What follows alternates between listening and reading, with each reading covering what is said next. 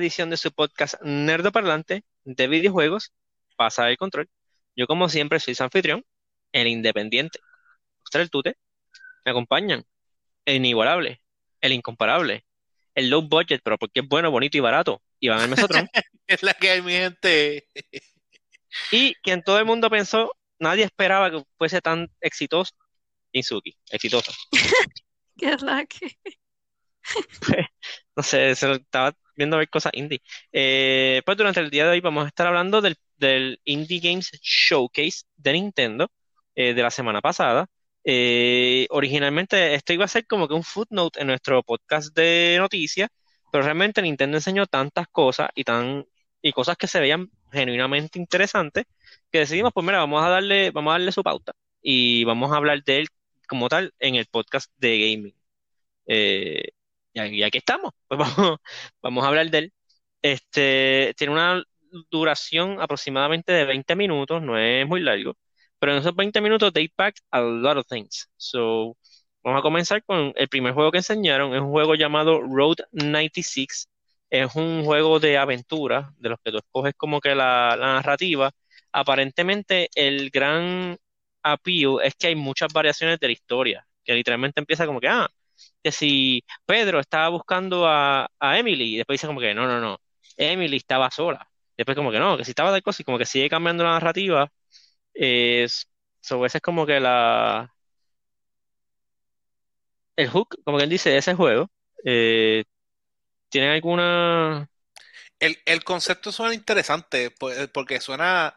Eh, que tienes algún nivel de libertad en cuanto a lo que vas a desarrollar como historia. Me pregunto si, si será como que bien open empezando y después it funnels down the line, como que no importa lo que haga, y eventualmente todo llega a lo mismo. o, si... Sí, no, y también que aquí te ponen cinco escenarios, pero que eso no sean, esos sean los cinco escenarios del juego. Mm, ellos, ellos, supuestamente dijeron que habían cientos de, escenarios. De trails para de permutaciones. Ajá. So, vamos a ver. Este, el, el, concepto suena, suena cool. En cuestión de concepto, suena interesante. Pues yo pienso que de la, la, primera vez que ellos hacen un concepto, o sea, no es el primer juego que tiene un concepto así. Han existido un par de juegos que tienen ese concepto. Y en su mayoría son juegos bastante exitosos. Por ejemplo, eh, yo creo que uno de los más populares. Sí, Undertale también es así. Eh, que tiene como que muchos muchos endings diferentes, pero yo creo que uno de los más populares es The Walking Dead, el juego El juego también es uno de todos que son así narrativos, donde depende de lo que tú escojas en la historia, pues tienes como que diferentes endings y, e impacta cómo, cómo va a correr el resto del juego. Eh, luego enseñaron el juego Aerial Knights Never Yield, que es un Endless Runner. Este, este juego para mí fue como que extraño, en el sentido de como que ellos lo presentan como este juego bien narrativo, pero es un Endless Runner. Es, para mí, en verdad, cuando yo lo vi, parece un juego del montón. Yo juego, yo bajaba muchos Endless Runners, especialmente para el, celular, ¿verdad? Para el celular. Yo tenía un montón de Endless Runners y me pareció un juego más. O sea, no vi nada, nada nuevo, nada interesante, este, nada que me llamara la atención. Pero eh, yo, yo pienso que lo que tiene eh, especial o diferente este juego es que es la música, porque hablaron mucho sobre la música, eh, que, es, que, que es hecha por un muchacho ahí, no sé, no recuerdo ahora el nombre, pero que básicamente eso, es como que un runner, pero mezclado con beats y con música, es como que eso es lo que lo hace como que diferente y más llamativo, entiendo yo. Está, no sé, está, está, está, no sé, en verdad no sé, no sé qué decirte, porque aunque sí puedo decirte que la música es importante en un juego, el, está fuerte también que la música sea como que lo, tu selling point en un juego. No sé. Si fuera, si fuera Dance Dance o fuera este, qué sé yo, eh, eh, ir al giro o algo así, pues yo entiendo que la música es el, es el selling point, porque es de lo que sí, pero última, últimamente han salido muchos juegos donde ¿verdad? Parte de la diversión del juego es que son como que beats, como que es al, al ritmo de la música. Por ejemplo, el que salió de Zelda, Thumper. Ah, pensaba era. Thumper también. Como que han salido par de, par de títulos de juegos que, ¿verdad? Que son derivados de la música. Bueno, no sé. Yo, a, Bueno. a mí no me convence. No sería un juego que yo compraría. Luego, luego enseñaron un dúo de juegos de Annapurna Games. Annapurna eh, se especializa en juegos de también basados en narrativas, juegos de aventura. Eh, sacaron el juego Last Stop, este, anunciaron que diga. El juego Last Stop, este, que son tres historias que todas están este, entrelazadas. También anunciaron el juego llamado Hindsight. Hindsight es como que un poco más, más abstracto, como quien dice, en su manera de ser. Eh, nuevamente, estos juegos nos enseñaron en el Indie Game Showcase de Nintendo, pero entiendo que van, van y pueden salir para todos. Eh, so, me imagino que eso es lo que van a hacer con, con estos juegos. Sí, yo pienso que depende de cuán exitosos sean en el Switch, pues entonces quizás salgan para los demás. Sí. Este, luego enseñaron un jueguito que yo aquí fue donde yo como que, ¡ea! Mira esto. Este, el juego se llama Oli Oli World. Es un juego de correr skate 2D, eh, pero tiene como que una aventura que tú tienes que ir como este buscando buscando unos personajes, tú estás buscando al Skater God, algo así, eh, que realmente se ve, se ve bien cool. Bueno, eh, tú sabes que lo bufiado es que a mí el Endless Runner no me llamó la atención, pero Oli Oli Oli Oli World, se ve cool. sí, No sé- la, no no sé de Oli. Oli me encantó. Se, se ve, se ve súper alegre. Yo lo vi y entonces te- te- era un vibe raro porque a, a veces me recordaba un poquito como los juegos viejos de Sonic. Bueno, Ah, Ajá. Y, y eso me, me acordó como un poquito a eso y en verdad me emocionó. En verdad me, me gustó y me, me interesó y cuando lo vi cambiando como que distinto, ah, puedes ta- intentar distintos tracks, conocer gente y qué sé yo, pues en verdad me, me llamó la atención. ok. Sí, a mí me recuerdo, esto, esto no tiene nada que ver, pero como que el nombre Ollie Ollie World es como Roly Poly Ollie. Ok, tremendo. Eh, a, a mí sí me llamó mucho la atención, el style me encantó, eh, y entiendo que eh, al igual que los anteriores salen para todas las consolas. Luego enseñaron un juego que yo creo que tiene- para mí es el juego más raro slash interesante de la... Interesante en el sentido de que es algo bien curioso. El juego que se llama The Longing. Tú eres un como que un sirviente de este rey está durmiendo. El rey duerme por 400 años. 400 días, perdón, 400 días. Y tú estás esperando a que él se despierte y tú literalmente juegas en real time 400 días. Eso es un ciclo en ese juego. Eh, no tengo idea de cómo funciona este juego. Pues si supiera Es que en verdad no enseñaron mucho. pero aunque no enseñaron mucho, también es- fue otro juego que también encontré interesante por el hecho de qué rayos tú vas a hacer por 400 días. Y literalmente de eso se trata el juego. Dice, ¿cómo tú vas a pasar los próximos 400 días? Apago el, coge Switch y juego juegos mejores. I mean, eso, ¿tú, tú te imaginas, a lo mejor eso es hasta, hasta un achievement unlock o algo así. ¿El Switch tiene trofeo? Eh, no. Lo más cercano que tiene es algunos juegos tienen como que in-game challenges, pero trofeos como tal del Switch, no. Está pues bien. Y es un bajón. Eh, gracias, Ivonne. De ahí, el, el otro juego que enseñaron es un juego eh, de, aven- de aventuras como que cómico. Se llama There is no game. Ese es el nombre. ¿Cómo se llama el juego? There is no game. Que No, no, no, no, pero el juego. there Ajá. is no game. En verdad, me, me estuvo bien gracioso como lo presentaron. What's the, what's the other, what's the name of the game? There is no game. But what's the, there is no game? en verdad, y, Sí. e- y ese me gustó porque me, me acordó a a los jueguitos de Flash que yo jugaba en Newground. Y allá en Newgrounds te fuiste atrás. Que cuando, como de Impossible Test y cosas así, que, te- que eran como conceptos así raros y extraños. Este, y, y por eso me, como que me llamó la Bien simples, pero complejos. Ajá, y, y me llamó la atención también. e- e- e- Es, raro, es verdad, es raro. O sea, si, si llegaste a pasar tiempo en Newgrounds, todavía está abierto. So, pueden pasar por ahí y es, y es gratis jugar. Ahora, eh, Nice. so, Recomendación de Iván. Sí. De ahí enseñaron un jueguito que entiendo que está near and dear a los corazones de mucha gente. Eh, es el juego con el título más largo. Es Teenage Mutant Ninja Turtles Shredder's Revenge. Este, lo anunciaron oficialmente para el Switch. Eh, ya, de eso no hay mucho de qué hablar. Ya lo enseñaron anteriormente, eh, pero se ve bueno. O sea, En verdad, Ah. se ve brutal. Para la gente que, que ha jugado los juegos anteriores de Teenage Mutant Ninja Turtles en el arcade y todo eso, en verdad es un puño de nostalgia, pero bien hecho. Bien hecho, en verdad. Se ve súper bien.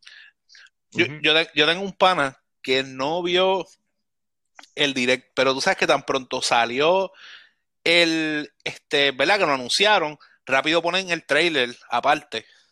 Él, él Sí. rápido me escribió, loco, ¿cuándo sale este juego? Lo necesito, ¿qué se qué? Y yo como que, wow, wow, relájate. ¿De qué me estás hablando? ¿Qué pasó? What happened? Ah, y me envió el trailer del juego. Como que, ah, ok, ok, ok. Y, y que entonces me, me puse a chequear y tristemente no he visto fecha, ¿verdad?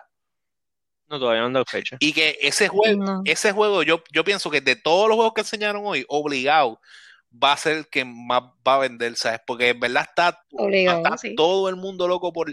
Como que el, el puño de nostalgia fue tan fuerte, especial para toda esa gente que, lo, que en Super Nintendo jugó- tuvo la oportunidad de jugar. Dios mío, ¿cómo se llama? Time. ¿Cuál? Turtles in Time. Loco, sí. Qué freaking bueno era Y el de, el de Genesis era de, de Hyperstone Heist. Ese no lo tuve, no tuve Genesis. Pero el de Super Nintendo estuvo exagerado y yo me acuerdo que nos juntábamos a jugar ese juego. En verdad estaba, era bien bueno. Y, y, enseñ- y hicieron una presentación de cada Turtle y en verdad cada vez que aparecía uno se me inflaba el corazón. No. Sí, no, el jueguito está chévere. Sí, pero en verdad de- no es, no es- ¿Mm? no es un poco justo, ¿verdad? Para los demás juegos, porque ese es el único, eh, o sea, es indie, ¿verdad? Porque fue hecho por estos dos muchachos, los que salieron pero el único hablando. juego, pero es el único juego licensed. Exacto, pero es el único juego que es license y ya, y ya viene con nombre. Y ya tiene como que un fanbase establecido y como que en verdad no es muy justo compararlo a los demás que enseñaron en el día de hoy. Pero lamentablemente es verdad, como que de todos los que enseñaron es el más que se va a vender. Sigue, que él está como que construyendo en, en el hombro de gigantes, como quien dice. Exacto. Luego enseñaron un juego que se llama Chris Tales. Es un es un RPG, que es como es, es como un JRPG clásico. Este va a salir el 20 de junio, de julio. A mí personalmente, pues por el estilo que es como un JRPG, pues no me llamó, no me llamó mucho la atención. Yo, yo con los RPG siempre me pasa lo mismo, que estéticamente me encanta cómo se ven, pero no me llevo con ellos. O sea, no, la verdad es que no me gusta jugar JRPG. Luego enseñaron, luego enseñaron un jueguito, que este, este juego sí me voló la mente. Lo más seguro voy a decir mal el nombre, pero bear with me. Ketsufuma Den Undying Moon. Es un juego que yo no sé, Mesotron lo había mencionado anteriormente, no sé si este juego se puede hacer llamar, se puede llamar como un juego indie, porque es un juego de Konami, pero el juego se ve brutal. Eh, es un es 2D como, como lo que viene a ser Contra o algo así, pero el art style es como si fuese una pintura de esta antigua japonesa, se ve brutal. Espectacular. Que Este Sí, juego me bonito. gustaría verlo en PS4, PS5, Xbox One, Series X, que verlo en 4K tiene que ser brutal. Una experiencia. ¿Nosotros iba a decir algo? Sí, pero no sabía si podía decirlo. no, no, no, no, no, en, ve- en verdad el, el juego se ve, se ve interesante y, y se forma como que en ciertas situaciones vi que se forma como un mayhem bien exagerado en la pantalla, tú peleando con distintas Sí. cosas, dragones y vainas, que en verdad se llama la atención. No te puedo decir, se ve súper interesante. En verdad, este, este showcase que fue cortito fue bien bueno. Sé que no hemos terminado, pero es que es para recalcar como que he- hemos tocado muchos juegos que hemos dicho como que, ay, che, se ve súper cool, qué sé yo, pero en verdad es, se ven juegos como que de calidad, se, ve se ven cosas bien interesantes para hacer juegos indie. Sí. Y luego enseñaron un juego que, ¿verdad? Como, como, un- como latino me enorgullece. Se formó este estudio mexicano y están haciendo un juego que se llama Aztec Forgotten Gods. Es un juego basado en la cultura y mitología azteca, ¿verdad? De México. Eh, y creo que este juego está, por lo menos visualmente, a, a ti te llamaría más la atención que a mí. A mí me llama la atención lo que representa, ¿verdad? ¿Verdad? Tener ese representation latino en el mundo de gaming. Pero Yep. visualmente el juego se ve cool, que es una versión modernizada, como que medio cyberpunkish, de los dioses aztecas.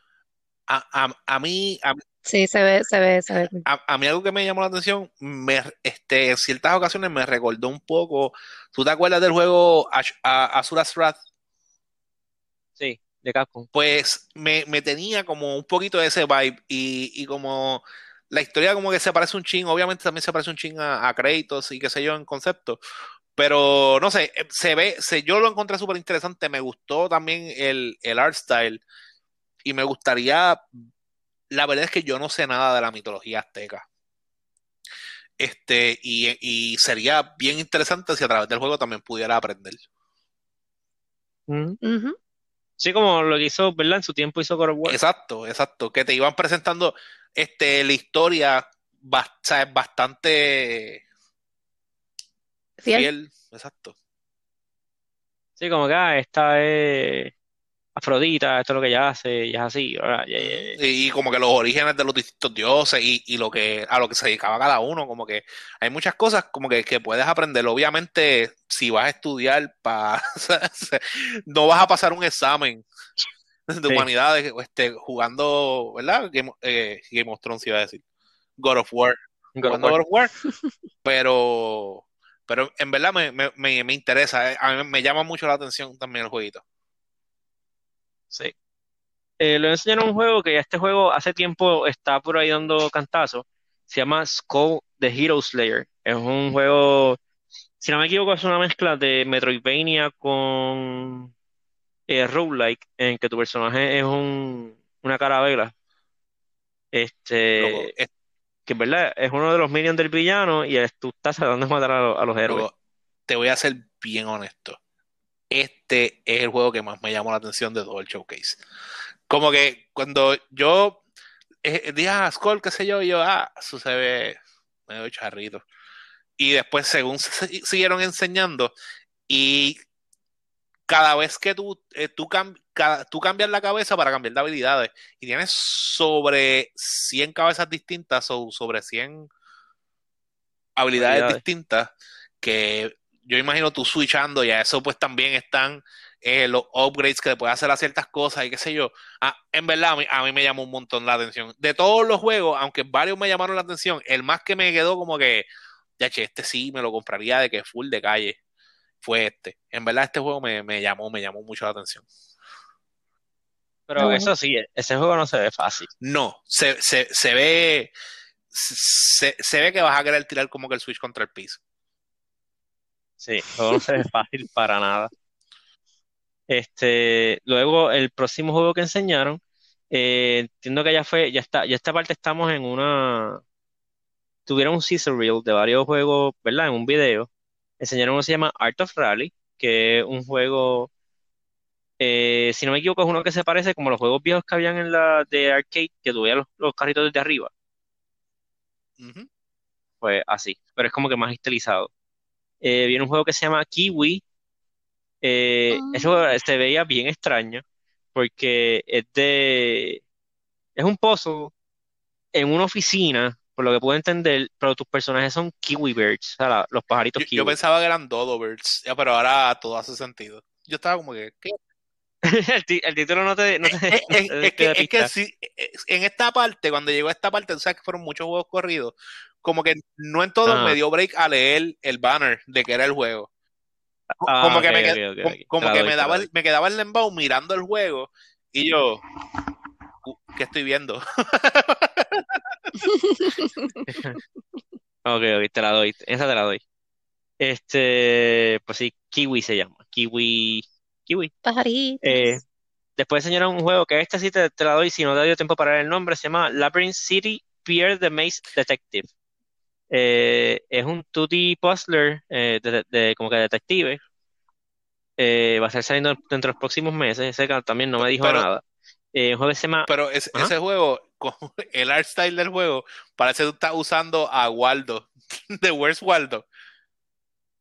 Ajá, Luego, e- sí. era, es como el mismo art style. E- e- e- ese juego es, es como rarito. Es peculiar.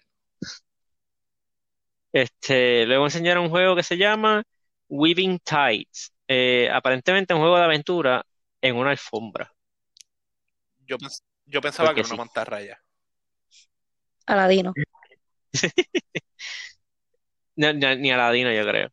Este, luego enseñaron un juego que este juego me molesta, que lo zumbaron en el Sizzle Reel y no le dieron su propio trailer. Porque después de que se acabó, se acabó el, el showcase, tiraron el trailer. Y es The House of the Dead Remake. Es un remake del juego clásico de arcade The House of the Dead para Switch. Yo necesito este juego. O sea, nuevamente me está dando la nostalgia. Ahora viene el juego, ¿verdad? Espero que el juego no sea malo, pero contra House of the Dead, eso, tiene nombre. Eso sí, lo que me sorprende es que yo pensaba que el nombre de House of the Dead le pertenecía a Sega, pero este juego no tiene nada que ver con Sega. Pues si, si supieras que yo, yo lo vi y a mí no me llama la atención porque como que pienso que lo voy a jugar y cuando me maten me va a pedir que eche un peso. que es como mi experiencia con, con los juegos de House of the Dead, es como que gasté mucho dinero y no llega a ningún sitio. Sí, pero en verdad está súper cool que mediante el Switch se puedan como que tener esa misma experiencia que en arcade. En verdad está súper cool. Ujú. Si no, hay como el Switch tiene los Joy-Cons, que eso tiene tracking, que no, no tienes que tener Exacto, más los nada. motion sensor. ¡Ah! ¿Tú te imaginas? ¿Tú te imaginas? El juego de el de Ocean whatever, el de que era de cazar el, el tiburón y que sí, que estaba en Wonder Park. Ah, el de Ocean, Ocean Hunter, creo que es. Creo que sí. Primero era el Megalodon. Después era el, el Kraken, creo que era. Después que sí, la serpiente. Y por ahí seguía. Ese estaba súper cool. Súper cool. Ese me da no sé cuál era. Yo, el que, yo el Buscándolo. que, del que me acuerdo era de, del, del, del, del, del Safari, Sí, The, que me The gustaba un Ocean montón. Hunter, El del ¿El de Safari, que tú el ibas, de Safari. Que ibas tirando la animales. soga. Ah, con la soga. Con la soga. Sí, sí. Ese, ese, ese estaba cool. Pero el de, el de Ocean estaba mejor. Porque el de Ocean era como, como este, el de. Estamos hablando El ahora. de Jurassic Park, el mismo gabinete de Jurassic Park. Tú dices House of the Dead, tú dices. Ajá, o sea, que era, que era como en uno de estos que tú te sentabas y, y cerrabas las cortinas y tenías los, eh, eso, como que los controles eso no al era un boost de frente. tirar fotos. Nene, no, nene, no. Dios mío. Ok, continu- continuamos con el, con el direct este. Después enseñaron Ender Lilies, Quietus of the Nights. Este, otro RPG 2D. Este, este estaría saliendo el 21 de junio. También no me dijo nada. Eh, Beast of Maravilla Island es un juego de aventura. Ya empezaron. Se ve con una inspiración bastante pesada de Pokémon Snap. Ya, ya empezamos a piratear Pokémon Snap. Sí. Y me ha salido, bendito. Eh, y de ahí pues terminaron el Caesar Reel como tal con Fez. Fez es un juego que salió hace mucho tiempo en el PS3 y 360. Eh, yo tuve he tenido la oportunidad de jugarlo. El juego es bueno, es bien bueno, un excelente juego. Es un puzzle platformer. Eh, te lo recomiendo a quien le interese. Es 2D, pero entonces el gimmick del juego es que tu personaje es el único que puede percibir las cosas que son tridimensionales. So, lo que tú normalmente ves 2D, como imagínense la tabla de Super Mario, tú le das un botón y la tabla rota. Y ahí ves como que, ¿verdad? Todo el lado que normalmente no se vería por ser 2D. Y tú puedes como que ir rotando la tabla y lo que tú ves en un lado que es como que un pequeño ledge, cuando tú lo pones de frente, es un balcón completo o una plataforma completa y tú juegas con la perspectiva y el juego Pues es tú sabes bien que bueno. yo nunca jugué eh, Mm. pero jugué Monument Valley de y Es parecido, sí. Pero Fez salió antes, si no porque. Monument Valley es, es, es relativamente reciente. Pero jugué Monument Valley y si, si es ese mismo vibe, que exacto, que estás todo el tiempo jugando con la perspectiva, que un gap, cuando tú giras el mapa, pues por como se ve el de esto, pues está completo, pues ok, pues puedes pasar por ahí. En verdad eso está bien cool, porque como tú dices, es, es- es un puzzle y tú tienes que estar jugando todo el tiempo con, estar, con qué agua estás moviendo, para dónde. Está, a, mí, a mí por lo menos ese tipo de juego me gusta bastante. Y aquí también se tira mucho como que, ah, como que tienes que brincar hasta este el vacío y cuando rota entonces aparece la plataforma donde vas a caer y cosas así, que de verdad el juego es bien bueno. Y si no me equivoco, nuevamente un juego que jugué hace años de años de años, hay un montón de misterios en este juego. Y por culpa de ese juego me aprendí que existe una, hay una oración que la usan, que es la única oración que usa todas las letras del abecedario y aquí en este juego la usan como una manera bien cool de hacer un puzzle bien complicado, como un easter egg, está bien cool, de verdad que el juego es bien bueno. Eh, y de ahí como que, ah, terminamos el, el showcase, eso es todo, y después sale el, el narrador, eh, Baron, y dice como que, oh, wait, se nos olvidó un juego, como siempre hacen. Y ese juego fue eh, Oxenfree, Oxenfree 2, Lost Signals. Es eh, cinco años después del primero, este, va a estar saliendo en el 2021 y es continuación del juego original de Oxenfree. Yo personalmente no lo he jugado, pero por todo lo que yo he visto, Oxenfree al parecer tiene serious, serious Stranger Things vibes, como que se siente como un juego de Stranger Things. Como debería ser un juego de Stranger Things. Pero se ve, se ve cool, pero o sea, yo nunca lo he jugado. Este, no sé si lo juegue, pero viene Oxenfree, ¿no? Y mucha gente también están como que, diacha, ese, ese reveal de Oxenfree, yo como que, yay.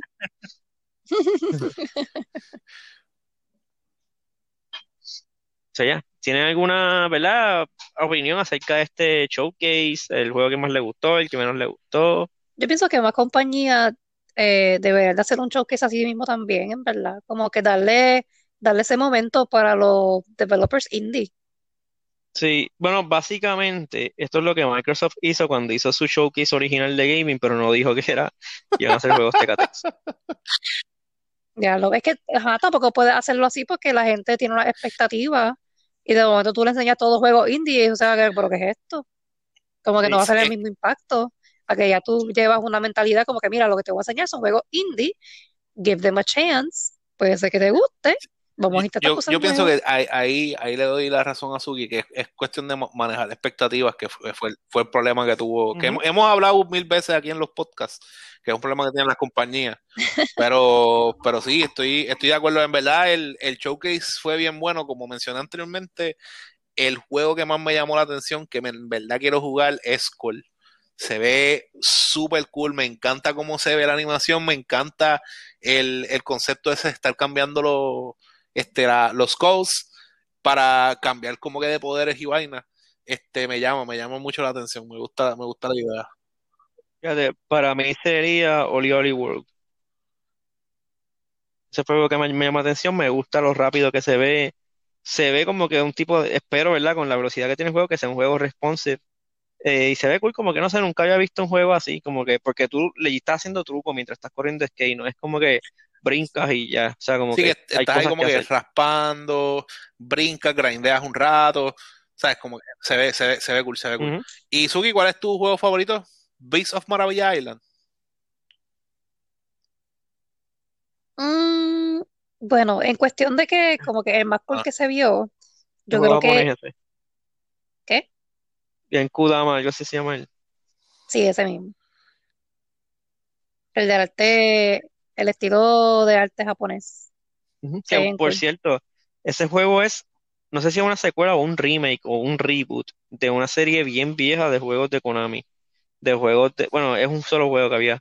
eh, para Nintendo original, pero nunca salió para Estados Unidos, o solamente salió en Famicom. Getsufuma. Den. Oh, Getsufuma Den, gracias, ese es el nombre. Getsufuma Den este, salió pues, en Japón en, para el Famicom. ok. So, nada, so, nada, con eso nos vamos, nos despedimos. Se cuidan. Si esta semana hay otra aparece otro stream ahí chévere de gaming, pues lo discutimos la semana que viene. Si no, pues tendremos un tema libre. So, nada, se me cuidan, se portan bien y nos vemos. Bye. Bye.